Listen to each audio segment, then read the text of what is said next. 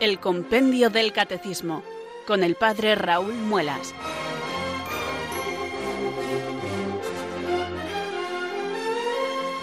Muy buenas tardes, queridos oyentes de Radio María. Son las 4, las 3 en Canarias. Aquí comienza una nueva edición del Compendio del Catecismo. Reciban desde Talavera de la Reina un saludo muy cordial del Padre Raúl Muelas, que un día más les habla desde estos micrófonos de Radio María, la radio de la Virgen, la fuerza de la esperanza. Sed todos bienvenidos.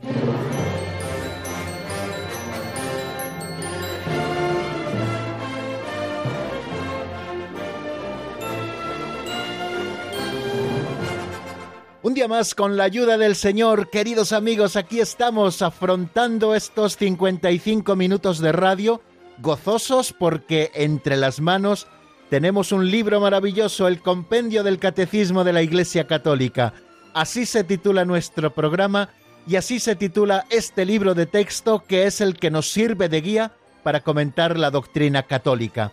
Esa doctrina que contiene la verdad y que cada tarde de lunes a viernes en esta franja horaria, de 4 a 5 en la península, de 3 a 4 en Canarias, pues fieles a lo que nos encomienda Radio María, cada día comentamos con mucha alegría. Bueno, yo les animo, queridos amigos, a que si tienen el catecismo cerca, también hagan este ejercicio que yo hago cada vez que comenzamos el programa, tomarlo en las manos y tomar la guía de lectura, que en mi caso, como ya conocen los oyentes habituales, es una estampa muy bonita de Santa Rita, que traje de Casia hace unos meses que estuve por allí. Bueno, pues es mi guía de lectura. Yo ya tengo, como les digo, abierto el compendio del catecismo, en este caso por la página 76, que es en la que vamos a continuar hoy. Fijaros que estamos viendo la estructura de la iglesia, por quién está formado el pueblo de Dios. Dijimos que la iglesia la componen los fieles, los bautizados, aquellos que han sido incorporados a Cristo por el bautismo y por lo tanto son miembros de este pueblo de Dios. Ese es el principio unitario, todos hemos sido bautizados, todos los que formamos la iglesia. Pero luego nos explica también el catecismo de la Iglesia Católica que existe un principio de diversidad. No todos en la iglesia desempeñamos el mismo ministerio, la misma función y así nos explica el compendio del catecismo, ya lo vimos en su momento, que entre los fieles, que son los bautizados, existen los ministros sagrados, aquellos fieles que habiendo sido bautizados han recibido un nuevo sacramento, que es el sacramento del orden, estos constituyen la jerarquía de la Iglesia que Cristo ha fundado para apacentar a su rebaño en su nombre y con su propia autoridad. Bueno, pues estos son los ministros sagrados, la jerarquía de la Iglesia, compuesta por los obispos, sucesores de los apóstoles, por los presbíteros y por los diáconos. Después hablábamos de los fieles laicos, que son aquellos que han recibido el bautismo y que tienen una vocación de transformar las realidades temporales según Cristo. Y estamos estudiando, eso es lo que hemos estado haciendo en nuestros últimos programas, quiénes son los laicos y cómo participan los laicos en la misión santificadora, en el sacerdocio de Cristo, cómo participan también en su misión profética y el último día estuvimos viendo cómo participan también los laicos en la misión regia de Cristo. Bueno, pues hoy repasaremos este último punto y seguiremos adelante con ese tercer grupo eh, que constituye la Iglesia, un grupo que está formado por miembros tanto de los ministros sagrados como de los laicos. Son los consagrados por la profesión de los consejos evangélicos de castidad en el celibato, de pobreza y de obediencia.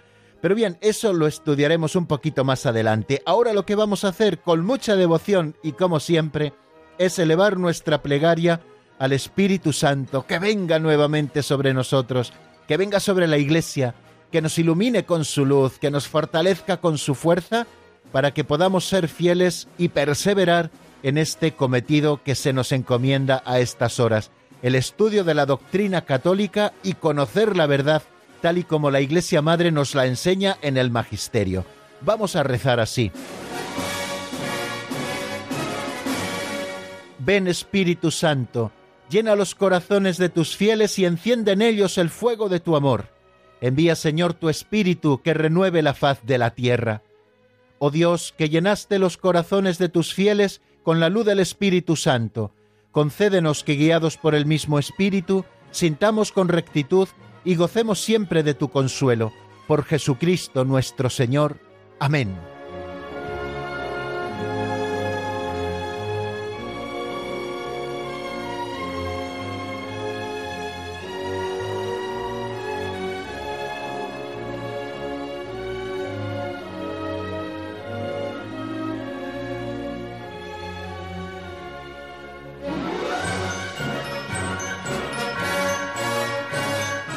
Después, queridos oyentes, de haber elevado nuestra plegaria al Espíritu Santo con fe y con devoción, vamos a seguir en este espacio titulado Pinceladas de Sabiduría, porque cada día leemos una de estas pequeñas historietas escritas por don Justo López Melús, que es una buena manera de arrancar con una sonrisa, porque no me digan que no, muchas de ellas nos provocan siempre una sonrisa.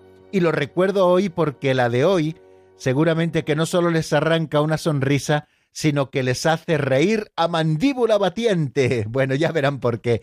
Bueno, nos permite comenzar con una sonrisa, como les digo, estas pinceladas de sabiduría, y nos permiten también hacer una reflexión concreta y que nos pueda servir y que sea muy práctica para nuestra existencia cristiana, para que Cristo vaya llenando todos los rincones de nuestra vida, pues no está mal que vayamos reflexionando en unas cosas y en otras, y cómo Cristo va llenando nuestra existencia como lo pretendemos. Vamos a escuchar la pincelada de hoy que se titula San José Casamentero.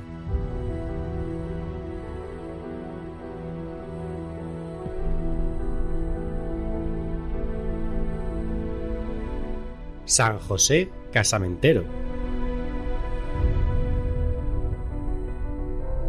En Norteamérica suceden siempre las cosas más curiosas y originales. Resulta que, en Europa, las chicas casaderas han acudido siempre a San Antonio en busca de novio. En cambio, a Leslie, una hermosa chica de Cleveland, con ganas de casarse, alguien le recomendó que acudiera al bueno de San José. Y ahí tenemos a Leslie mirando y mirando, con ojos suplicantes, a una estatuilla del santo que le habían regalado. Y así, meses y meses, y el novio que no aparecía hasta que una tarde, furiosa, agarró la estatuilla y la tiró por la ventana a la calle, y allí le esperaba San José. Bajo la ventana de Leslie pasaba en aquel momento un joven, soltero y buen mozo, que recibió el misil y le abrió la brecha en la cabeza. Espantada, lo hizo pasar y le curó la herida, y a los seis meses se casaron. Cosas de San José.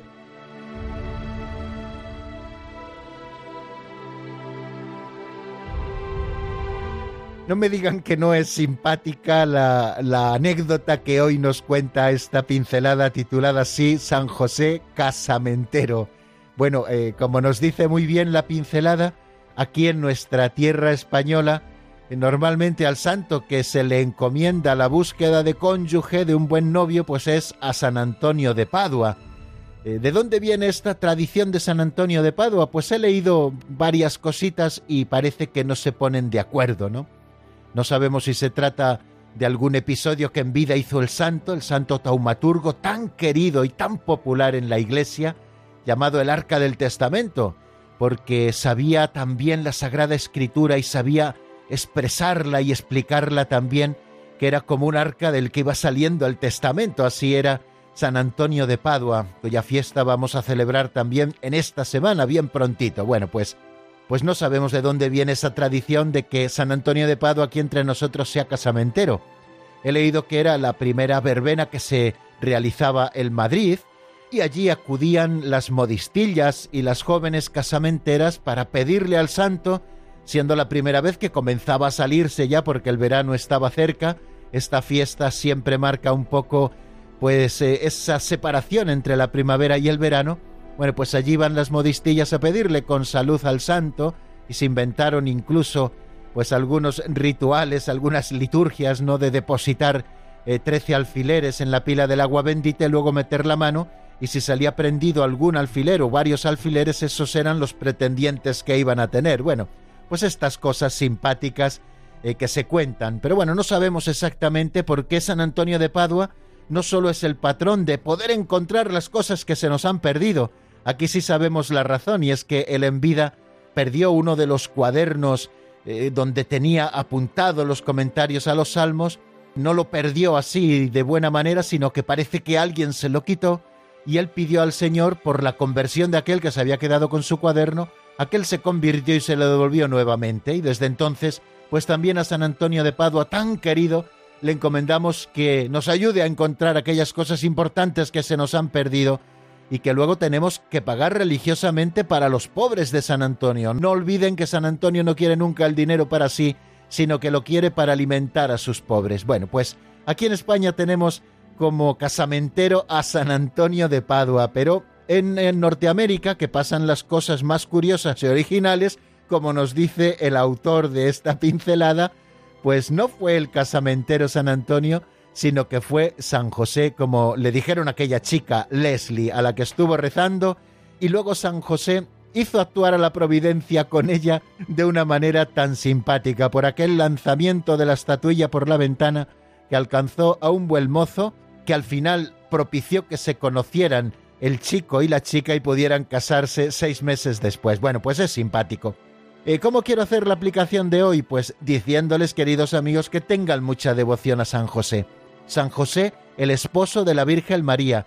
El Señor lo ha nombrado administrador de todas sus posesiones. Por eso podemos acudir a San José en todas las necesidades. No en vano, a muchos santos se les encomiendan algunos patrocinios, pero a San José se le encomiendan muchos. Fijaros, es el patrono de la Iglesia Universal, es el patrono de los padres, es el patrono de los que llevan su nombre, es el patrono de la buena muerte, es el patrono de los seminarios y de las vocaciones sacerdotales, San José es patrono de tantísimas cosas y han sido muchos los santos que le han tenido una gran devoción a San José y no les ha faltado solución cuando han rezado con fe a San José de aquellas necesidades que en cada momento le acuciaban.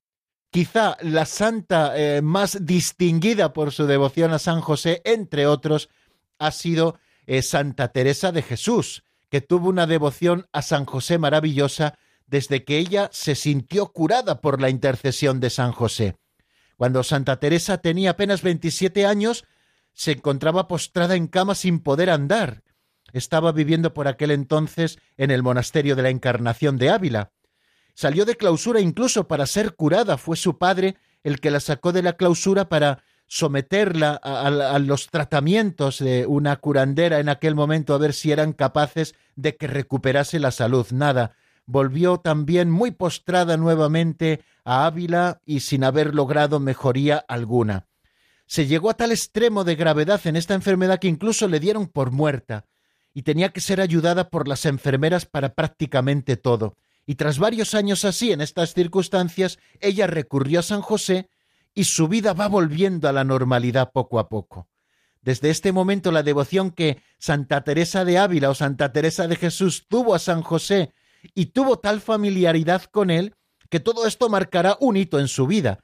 Y Santa Teresa ella misma escribe en el libro de su vida, en el número 6, Tomé por abogado y señor al glorioso San José, y encomendéme mucho a él. Comencé a hacer devociones de misas y cosas muy aprobadas de oraciones, y tomé por abogado a San José, y él hizo como quien es que pudiese levantarme y andar y no estar tullida. Así lo cuenta ella misma en el libro de la vida, pero son muchas las frases que ella en sus escritos dedica a San José, y que yo quiero compartir algunas de ellas con ustedes para que también sean ustedes fieles devotos de San José, porque es el que hizo las veces de Padre con Jesús y el que curó en este mundo a lo que más quería Dios nuestro Señor, a su Hijo Jesucristo y a la Virgen María, esposa del Espíritu Santo. Bueno, pues estas dos personas a las que Dios tanto quería se las encomendó al cuidado de San José. Así que ved si San José es de fiar, ¿eh? Bueno, pues qué frases nos dice Santa Teresa y que nos pueden ayudar también a crecer en nuestra devoción a San José, como lo hizo Leslie, la chica casamentera de lo que nos hablaba la pincelada de hoy. Dice Santa Teresa, no me acuerdo hasta ahora haberle suplicado cosa que la haya dejado de hacer Fijaros, San José siempre cumple. Otra frase de Santa Teresa. Es cosa que espanta las grandes mercedes que me ha hecho Dios por medio de este bienaventurado santo, de los peligros que me ha librado, así de cuerpo como de alma. Tengámosle también, por lo tanto, como intercesor eh, en los peligros, porque San José acude siempre en nuestra ayuda como acudió en la ayuda de Santa Teresa de Ávila. Dice también Santa Teresa en otro momento de sus escritos, a otros parece les dio Dios gracia para socorrer en una necesidad.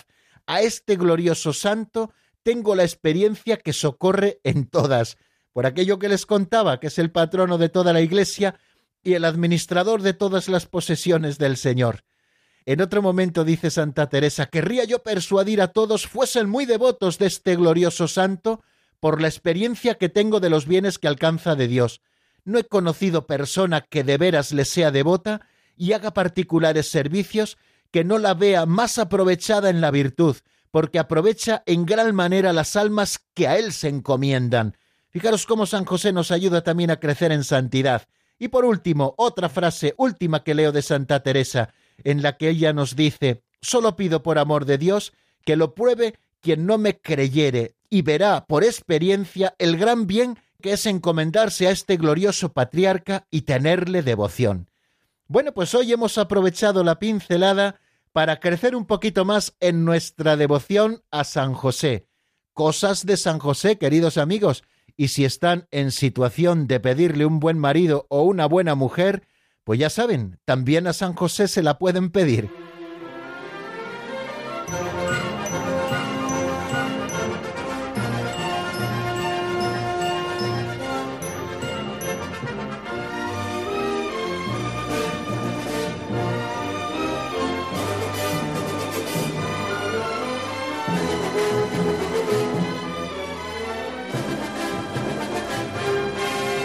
Y de una manera muy rápida, queridos oyentes, vamos a hacer repaso de lo que vimos en nuestro último programa, que fue el pasado viernes, para entrar ya de lleno en el tema que nos va a ocupar hoy, que seguramente nos ocupe mañana, que es la vida consagrada.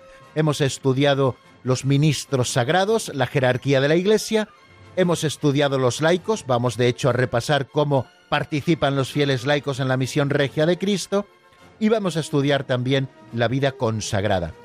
Ahora nos ocuparemos de este número 191, que fue el último que vimos, cómo participan los fieles laicos en la misión regia de Cristo. Los laicos, nos dice este número del compendio, el 191, participan en la misión regia de Cristo porque reciben de Él el poder de vencer el pecado en sí mismos y en el mundo, por medio de la abnegación y la santidad de la propia vida. Los laicos ejercen diversos ministerios al servicio de la comunidad e impregnan de valores morales las actividades temporales del hombre y las instituciones de la sociedad. Bueno, pues a la vista de este número nosotros como que hacíamos tres partes para entender mejor cómo es la participación de los laicos en la misión regia de Cristo. La primera participación de los laicos en la misión regia de Cristo tiene que ver con el poder de vencer el pecado en sí mismos y en el mundo. Decíamos ayer que el pecado viene a trastornar la armonía con la que Dios ha creado todas las cosas. Si ustedes lo recuerdan cuando estudiamos el misterio del pecado, aquí en el compendio del catecismo también lo explicábamos, rompe la armonía con la creación, rompe la armonía con los demás hombres, rompe el pecado la armonía sobre todo con Dios, pero también rompe la armonía interna del hombre consigo mismo. Bueno, pues la vida de la gracia, ayudada también por la vida ascética de cada uno de los fieles bautizados, permiten vencer al pecado en nosotros mismos y en el mundo. Es decir, que ejercemos nuestro ser reyes con Cristo cuando recuperamos la capacidad de ser dueños de nosotros mismos por el vencimiento de las pasiones.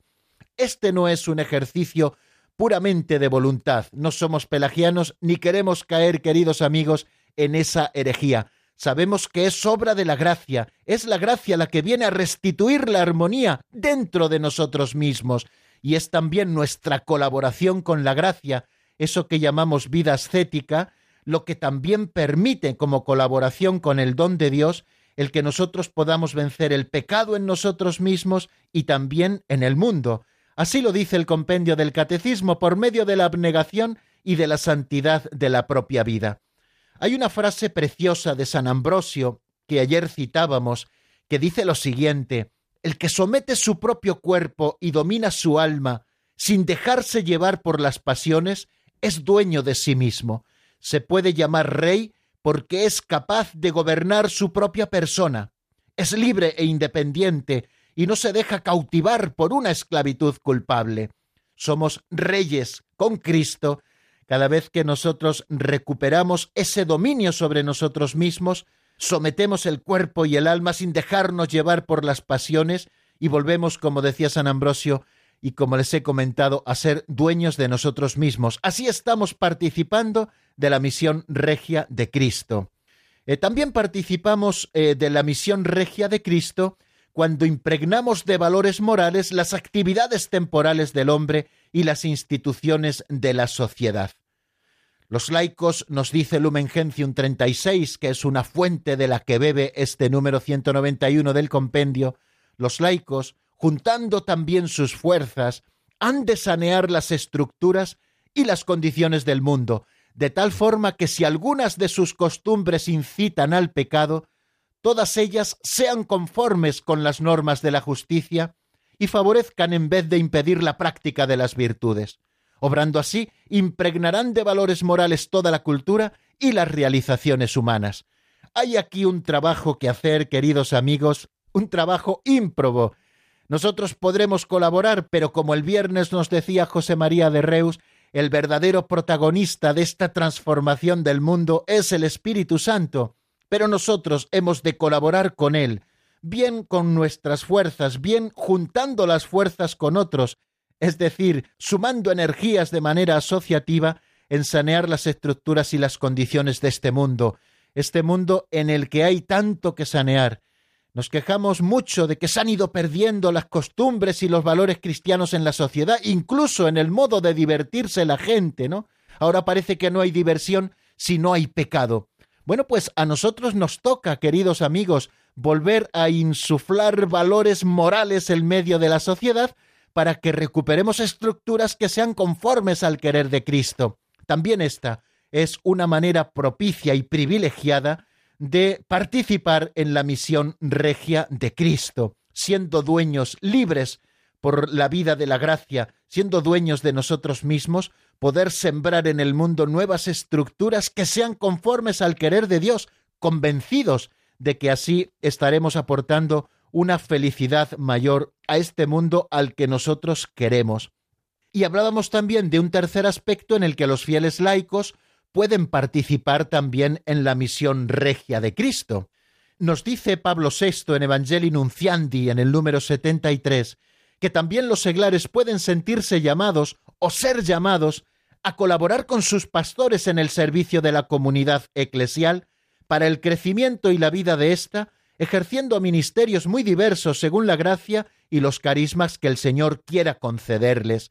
Ya sabemos que la misión de pastorear a la Iglesia la tienen los obispos, a ellos se les ha encomendado de manera colegial pastorear al rebaño junto con la cabeza de este colegio episcopal que es el Papa, siempre en comunión con el Papa, y también se les ha encomendado como pastores propios a los obispos diocesanos el gobernar, el pastorear a su Iglesia y en esa tarea colaboran también con ellos los sacerdotes en las comunidades cristianas, en las parroquias, que les son encomendadas a los propios sacerdotes. Bueno, también los seglares pueden sentirse llamados a colaborar con sus pastores en el servicio de la comunidad eclesial para que ésta crezca y para que ésta tenga todavía más vida, ejerciendo diversos ministerios según la gracia y los carismas que el Señor quiera concederles también a los fieles laicos. Hablábamos así, apuntando un poco de esos ministerios laicales que llamamos de lector y acólito, más vinculados a la vida litúrgica de la Iglesia, pero hablamos también de muchísimos ministerios que en la Iglesia realizan los seglares para colaborar con el obispo en el pastoreo del pueblo de Dios que se le ha encomendado. En la Iglesia, en el ejercicio de la potestad de régimen, nos dice el Código de Derecho Canónico, los laicos pueden cooperar a tenor del derecho. Es el canon 129 en el párrafo segundo el que nos lo dice. Por eso, eh, los laicos, con su presencia, por ejemplo, en los concilios particulares, también en los sínodos diocesanos, en los consejos pastorales, tienen una misión importantísima que hacer de consejo también a los pastores de la Iglesia para que el pueblo de Dios crezca, se desarrolle y tenga vida.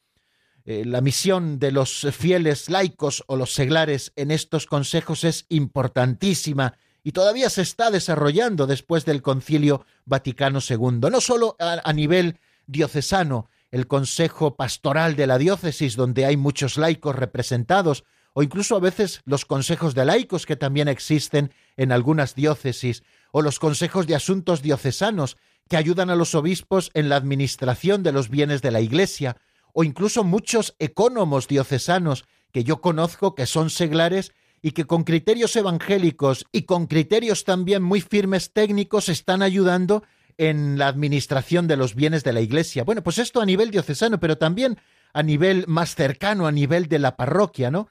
Eh, los consejos pastorales parroquiales, los grupos que colaboran con el sacerdote en las diversas tareas que se ejercen en una parroquia, la colaboración también en los consejos de asuntos económicos parroquiales, incluso también fijaros la participación de los laicos en los tribunales eclesiásticos.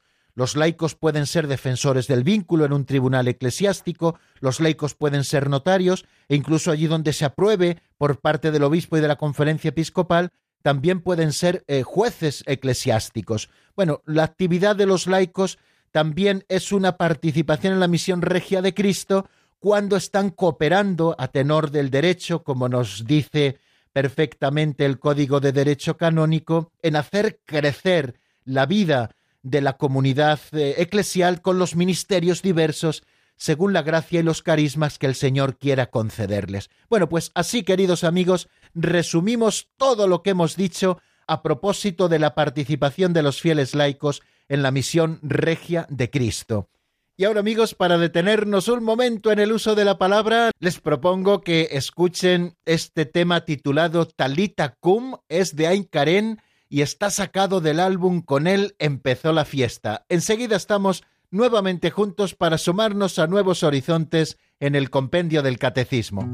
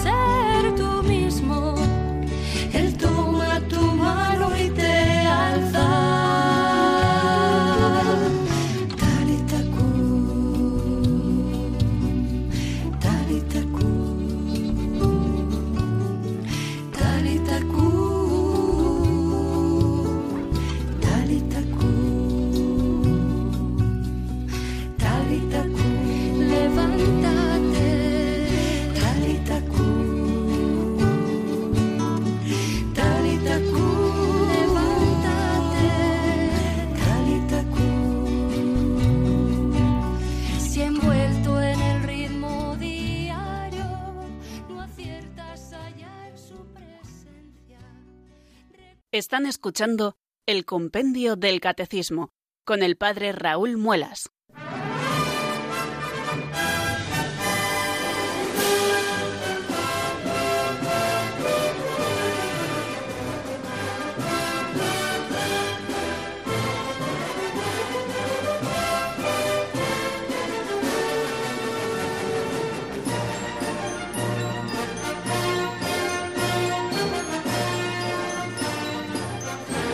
Y aquí seguimos, queridos amigos, encantadísimos en la sintonía de Radio María y estudiando el compendio del Catecismo, que es la tarea en la que nos aplicamos cada tarde de lunes a viernes con mucho fervor y con mucha ilusión. Estamos estudiando el misterio de la Iglesia. Creo en la Santa Iglesia Católica, dice uno de los artículos del credo apostólico, y desde hace ya varias semanas estamos dándole vueltas al misterio de la Iglesia. A lo último a lo que nos estamos dedicando es a estudiar la estructura propia de la Iglesia, por quién está constituida la Iglesia. Dijimos que la Iglesia está constituida por fieles. ¿Y quiénes son los fieles? Son aquellos que, incorporados a Cristo mediante el bautismo, han sido constituidos miembros del pueblo de Dios, han sido hechos partícipes, cada uno según su propia condición de la función sacerdotal, profética y real de Cristo, y son llamados a llevar a cabo la misión confiada por Dios a la Iglesia. Entre ellos hay una verdadera igualdad en su dignidad de hijos de Dios. Al decir esto estábamos expresando, como hemos dicho en muchas ocasiones, ese principio unitario. La Iglesia está formada por fieles que son los bautizados. Pero luego nos dice el número 178, que ya estudiamos en su momento, cómo está formado el pueblo de Dios. Y nos dice ese número que en la Iglesia, por institución divina, hay ministros sagrados que han recibido el sacramento del orden y forman la jerarquía de la Iglesia. Y a los demás fieles se les llama laicos. De unos y otros, es decir, de los ministros sagrados y de los laicos, provienen fieles que se consagran de modo especial a Dios por la profesión de los consejos evangélicos, castidad en el celibato, pobreza y obediencia. Este número 178 nos expone el principio de diversidad en la Iglesia. No todos los bautizados desempeñamos el mismo ministerio o hacemos la misma función en el cuerpo místico de Cristo. Y entonces, al hablar del principio de diversidad, eh, nos habla como de tres grandes grupos. Por una parte, lo que llamamos ministros sagrados, la jerarquía de la Iglesia, aquellos que han recibido el orden sagrado, el sacramento del orden. Luego nos habla de otro gran grupo que son los fieles, que han recibido el bautismo y que tienen como misión la santificación de las realidades temporales, cada uno las suyas en su propio estado de vida, y luego nos habla de un tercer grupo que es la vida consagrada, que son aquellos que se consagran, como su mismo nombre indica, a Dios de modo especial, por la profesión de los consejos evangélicos, castidad en el celibato, pobreza y obediencia. Bueno, pues de estos últimos vamos a hablar ahora, puesto que de los precedentes ya hemos ido desarrollando los números correspondientes que les dedica el compendio del catecismo. Son los dos últimos números que el compendio dedica a este artículo, creo, en la Santa Iglesia Católica, el 192 y el 193. Vamos a ir por partes para asomarnos a la riqueza maravillosa que es la vida consagrada en la Iglesia, que no forma parte, como veremos, de la estructura jerárquica de la Iglesia, pero sí de su vida y de su santidad desde lo más profundo. Vamos, por tanto, a comenzar primero con el número 192, en el que nos preguntamos qué es la vida consagrada. Vamos a ver qué nos dice el compendio en la voz de Marta Jara.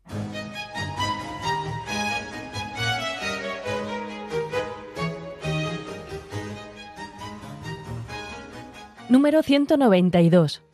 ¿Qué es la vida consagrada? La vida consagrada es un estado de vida reconocido por la Iglesia, una respuesta libre a una llamada particular de Cristo mediante la cual los consagrados se dedican totalmente a Dios y tienden a la perfección de la caridad bajo la moción del Espíritu Santo. Esta consagración se caracteriza por la práctica de los consejos evangélicos.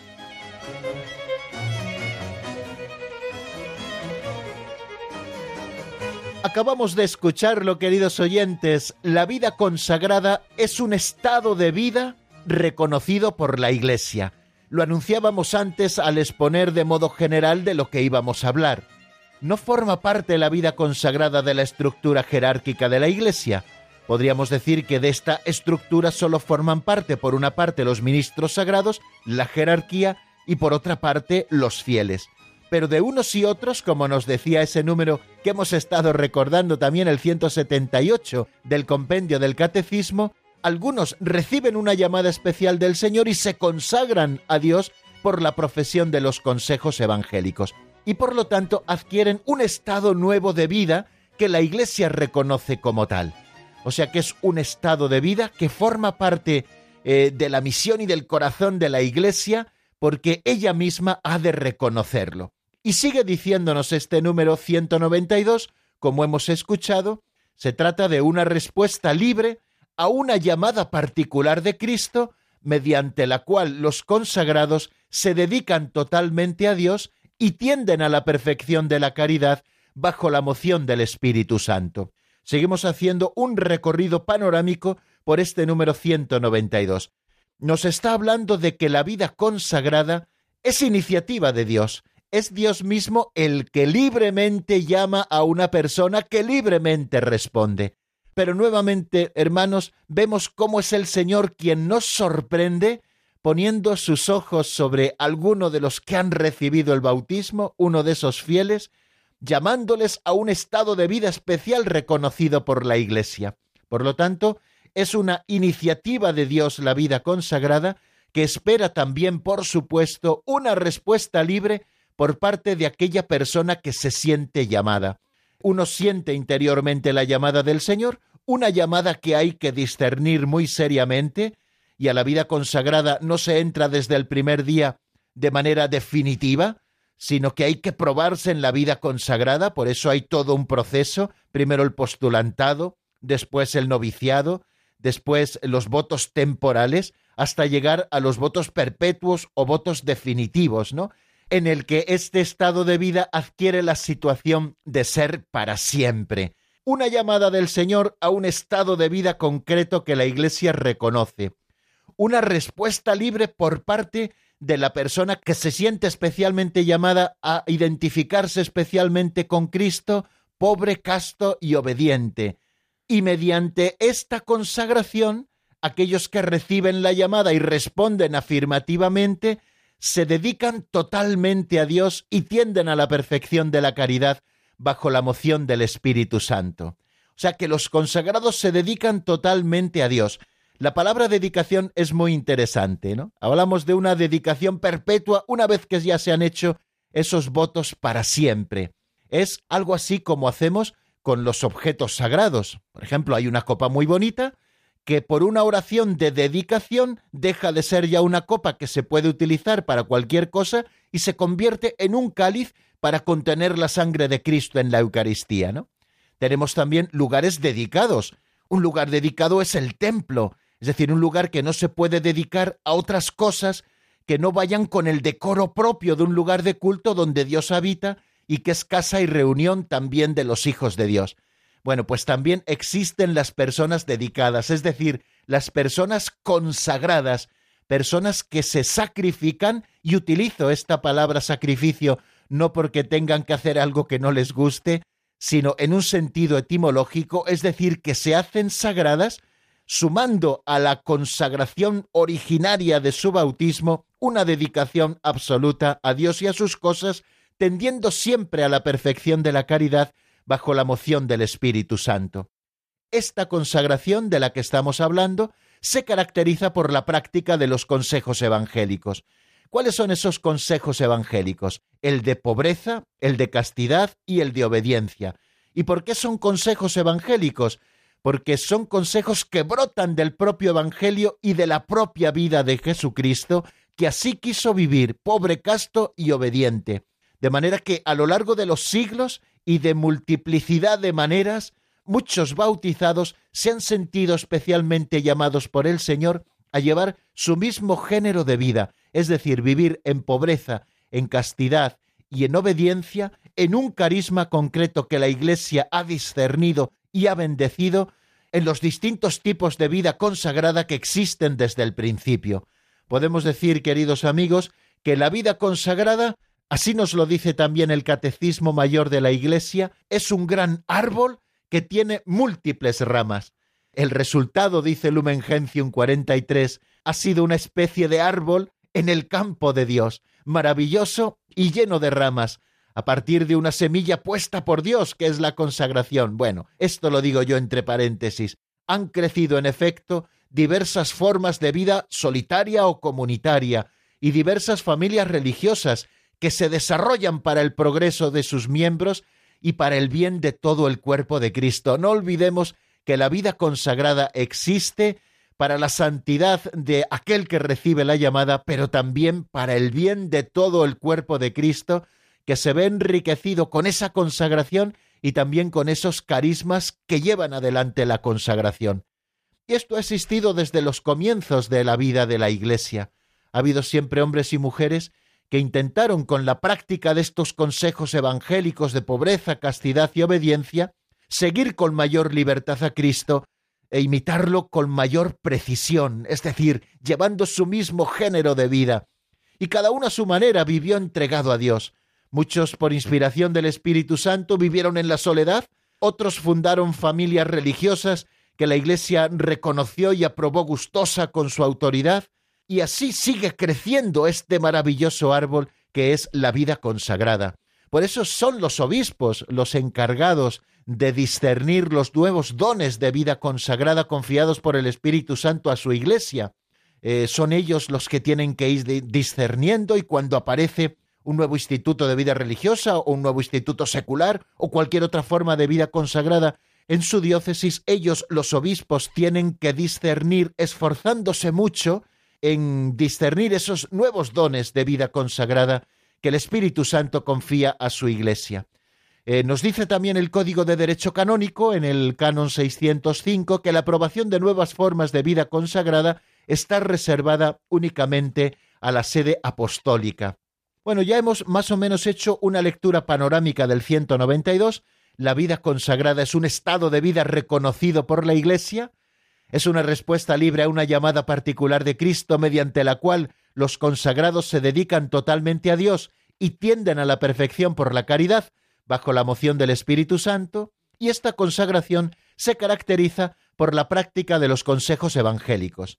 Hemos dicho que es multiforme la vida consagrada en la Iglesia porque rica es esa inspiración del Espíritu Santo que va suscitando los carismas, ¿no? De manera que la vida consagrada en la Iglesia es como un gran árbol con múltiples ramas, como estamos diciendo. ¿Qué estilos de vida consagrada existen en la Iglesia? Bueno, pues podemos así dividirlos como en cinco grandes grupos, al que tenemos que sumar luego también las nuevas formas de vida consagrada, ¿no? Pero en primer lugar hablamos de la vida eremítica, estos eremitas, aquellos que se sentían llamados a una vida solitaria y apartarse del mundo, sin profesar públicamente los tres consejos evangélicos, estos ermitaños, con un apartamiento más estricto del mundo, el silencio de la soledad, la oración asidua y la penitencia, dedican su vida a la alabanza de Dios y a la salvación del mundo. Los eremitas presentan quizá a todos los demás de la Iglesia pues ese aspecto interior del misterio de la Iglesia que es la intimidad personal con Cristo. Eremitas que en soledad vivieron su consagración existieron desde los comienzos de la vida de la Iglesia hasta la actualidad, donde sigue existiendo también esta riqueza que es la vida eremítica. Otro modo de vida consagrada pueden ser las vírgenes y las viudas consagradas, que existen también desde los tiempos apostólicos. Si no pueden leer 1 Corintios 7, del 34 al 36, llamadas por el Señor para consagrarse a Él enteramente. Con una libertad mayor de corazón, de cuerpo y de espíritu, toman esa decisión, aprobada por la Iglesia, de vivir en estado de virginidad y de castidad perpetua a causa del reino de los cielos. Las vírgenes consagradas, formulando el propósito de seguir más de cerca a Cristo, son consagradas a Dios por el obispo diocesano según el rito litúrgico aprobado y celebran desposorios místicos con Jesucristo, Hijo de Dios, y se entregan al servicio de la Iglesia. Las vírgenes consagradas también pueden asociarse para guardar su propósito con mayor fidelidad. Luego también dentro de este árbol maravilloso que es la vida consagrada existe la vida religiosa tan riquísima, quizá la más numerosa, nacida en el Oriente en los primeros siglos del cristianismo y vivida en los institutos canónicamente erigidos por la Iglesia. La vida religiosa se distingue de las otras formas de vida consagrada por el aspecto cultural, la profesión pública de los consejos evangélicos, la vida fraterna llevada en común y por el testimonio dado de la unión de Cristo y de la Iglesia. La vida religiosa nace del misterio de la Iglesia, es un don que la Iglesia recibe de su Señor y que ofrece como un estado de vida estable al fiel llamado por Dios a la profesión de los consejos. Así, la Iglesia puede a la vez manifestar a Cristo y reconocerse como esposa del Salvador. La vida religiosa está ligada a significar bajo estas formas diversas la caridad misma de Dios en el lenguaje de nuestro tiempo. Existe vida religiosa contemplativa y existe también vida religiosa que llamamos de vida activa. Después otro gran grupo de consagrados dentro de lo que llamamos vida consagrada en la Iglesia son los institutos seculares. Un instituto secular es un instituto de vida consagrada en el cual los fieles, viviendo en el mundo, aspiran a la perfección de la caridad y se dedican a procurar la santificación del mundo, sobre todo dentro de él.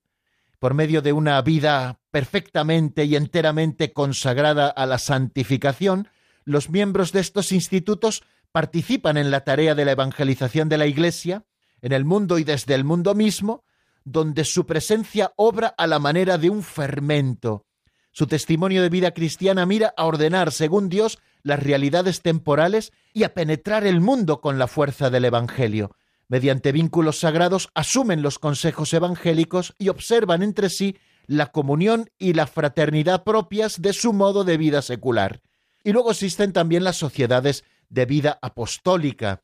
Estoy siguiendo en esto el Catecismo Mayor de la Iglesia al que casi casi estoy leyendo textualmente. Las sociedades de vida apostólica como otro grupo dentro de la vida consagrada en la Iglesia. Junto a las diversas formas de vida consagrada, nos dice el Catecismo Mayor, se encuentran las sociedades de vida apostólica, cuyos miembros sin votos religiosos buscan el fin apostólico propio de la sociedad y llevando vida fraterna en común, según el propio modo de vida, aspiran a la perfección de la caridad por la observancia de las constituciones. Entre estas existen sociedades cuyos miembros abrazan los consejos evangélicos mediante un vínculo determinado por las constituciones. Un ejemplo de estas últimas sociedades de vida apostólica, que seguramente todos conozcan, pues son las hijas de la caridad de San Vicente de Paul, son sociedad de vida apostólica que renuevan privadamente cada año esos votos de pobreza, castidad y obediencia, esos consejos evangélicos. Bueno, pues hemos presentado el tema y mañana, si Dios quiere, seguiremos dándole vueltas al tema de la vida consagrada, una riqueza del Espíritu en la vida y en el corazón de la Iglesia.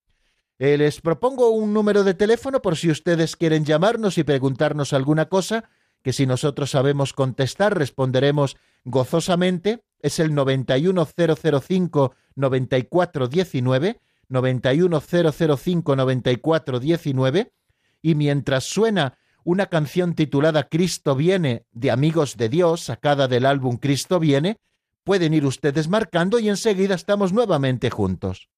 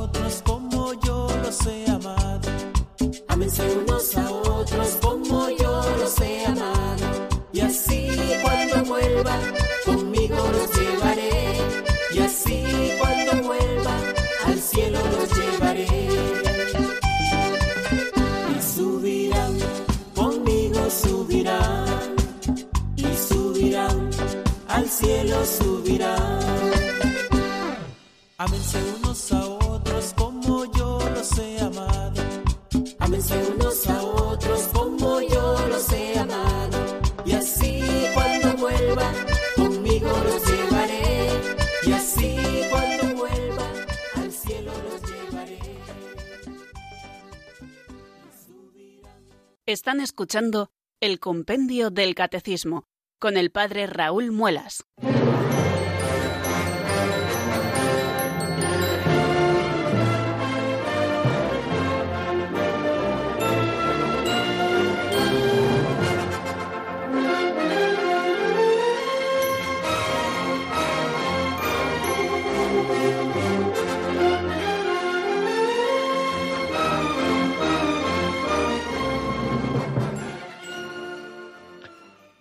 Nueve minutos nos separan, queridos amigos, de las cinco de la tarde, de las cuatro en Canarias, y aquí estamos abriendo este último momento de nuestro programa en el que les damos un número de teléfono, el 91005-9419, por si ustedes quieren compartir unas palabras con nosotros. Damos paso a la primera llamada que nos llega de tierras murcianas. Buenas tardes, Rita, bienvenida. Hola, buenas tardes, padre Raúl. Pues yo comentarle de que es un programa del cual me da vida y que es un encanto escucharlo. Pues muchísimas gracias, se lo agradecemos en el alma, estas palabras suyas que siempre nos dan un poquito de ánimo. ¿eh? Siempre sabemos que hay muchos oyentes al otro lado de su receptor de radio, pero el que de vez en cuando lo comprobemos y que están aprovechando bien estas lecciones del catecismo, del compendio del catecismo de la Iglesia Católica, a nosotros nos llena de alegría. No sé si tenía alguna pregunta así que hacernos. Pues no, pregunta porque yo, mm, no sé, yo soy seguidora de Radio María muchísimos años, eh, no puedo pasar sin los programas, pero sobre, todo el compendio del catecismo es una cosa que me llena y la verdad no puedo pasar sin él. Y que usted, padre, es un encanto. Bueno, muchísimas gracias, muchísimas gracias. Eh, no sé si los que me tienen que tratar a diario dirían lo mismo, pero yo se lo agradezco en el alma. De vez en cuando que te digan que es un encanto, eh, está muy bien. Bueno, pues muchísimas gracias Rita y siga ahí al otro lado de su receptor de radio. Eh, mm, todas las tardes escuchando el compendio del catecismo y todos los demás programas de Radio María. Vamos a dar paso a la segunda llamada que nos llega desde La Coruña y es Juan Manuel. Buenas tardes y bienvenido, amigo. Buenas tardes. Eh, felicitar por su trabajo, a mi por la paciencia que tiene. Muchísimas gracias a usted, Juan Manuel. Usted dirá. Sí, mire, una pregunta.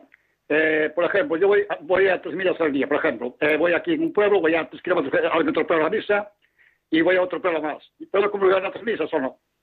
Eh, perdón, que si, si puede comulgar en las dos misas. No, sí, por ejemplo, soy un pueblo, ¿no? Voy a misa aquí en el pueblo. Sí. Y, por ejemplo, hay una romería en otro pueblo que está a ocho kilómetros. Voy también a misa. Sí. Y luego, por ejemplo, pues voy a Santiago de Compostela, que voy también a misa. ¿Puedo comulgar otras misas? No, en las tres misas no. Eh, tal y como nos dice el Código de Derecho Canónico y la interpretación real que se ha dado después a una consulta que se hizo, parecida a la que usted nos hace esta tarde, dejó muy claro que solo se puede, con, solo se puede comulgar en una segunda misa que se, que en la que se participe de manera completa. Es decir, usted va a la primera misa, usted comulga, si usted participa completamente en una segunda misa, podría comulgar también en esa segunda misa, pero, pero no podría comulgar ya en una tercera. Eh, parece que en el Código de Derecho Canónico, cuando sale la norma, ahora mismo de memoria no le puedo citar exactamente el número, eh, no, no, quedaba como, como, muy claro, muy claro, entonces se elevó a, a un dicasterio que es la interpretación de los textos legislativos de la Iglesia, se elevó una consulta y de esta consulta emanó esta nueva norma, que solo se puede comulgar en una segunda misa, nunca en una tercera. Bueno, pues eh, creo que nuestro tiempo está tocando a su fin. Quiero dar las gracias a Rita desde Murcia y a José Manuel desde La Coruña, a Juan Manuel, perdón, desde La Coruña por, sus eh, llamadas y por estar ahí al otro lado también y participando y haciendo grande este nuestro programa, el Compendio del Catecismo, y animarles a todos ustedes, queridos oyentes, a que otros días, si tienen alguna duda, pues puedan participar y también elevárnosla, y si nosotros sabemos responderla, como hoy ha sido el caso, pues con mucho gusto lo haremos. Y si no, ya lo estudiaremos y al día siguiente les daremos cumplida respuesta de lo que ustedes quieren saber. Muchísimas gracias a todos y mañana, si Dios quiere, seguimos la bendición de Dios Todopoderoso, Padre, Hijo y Espíritu Santo, descienda sobre vosotros y permanezca para siempre. Amén. Hasta mañana, si Dios quiere, amigos.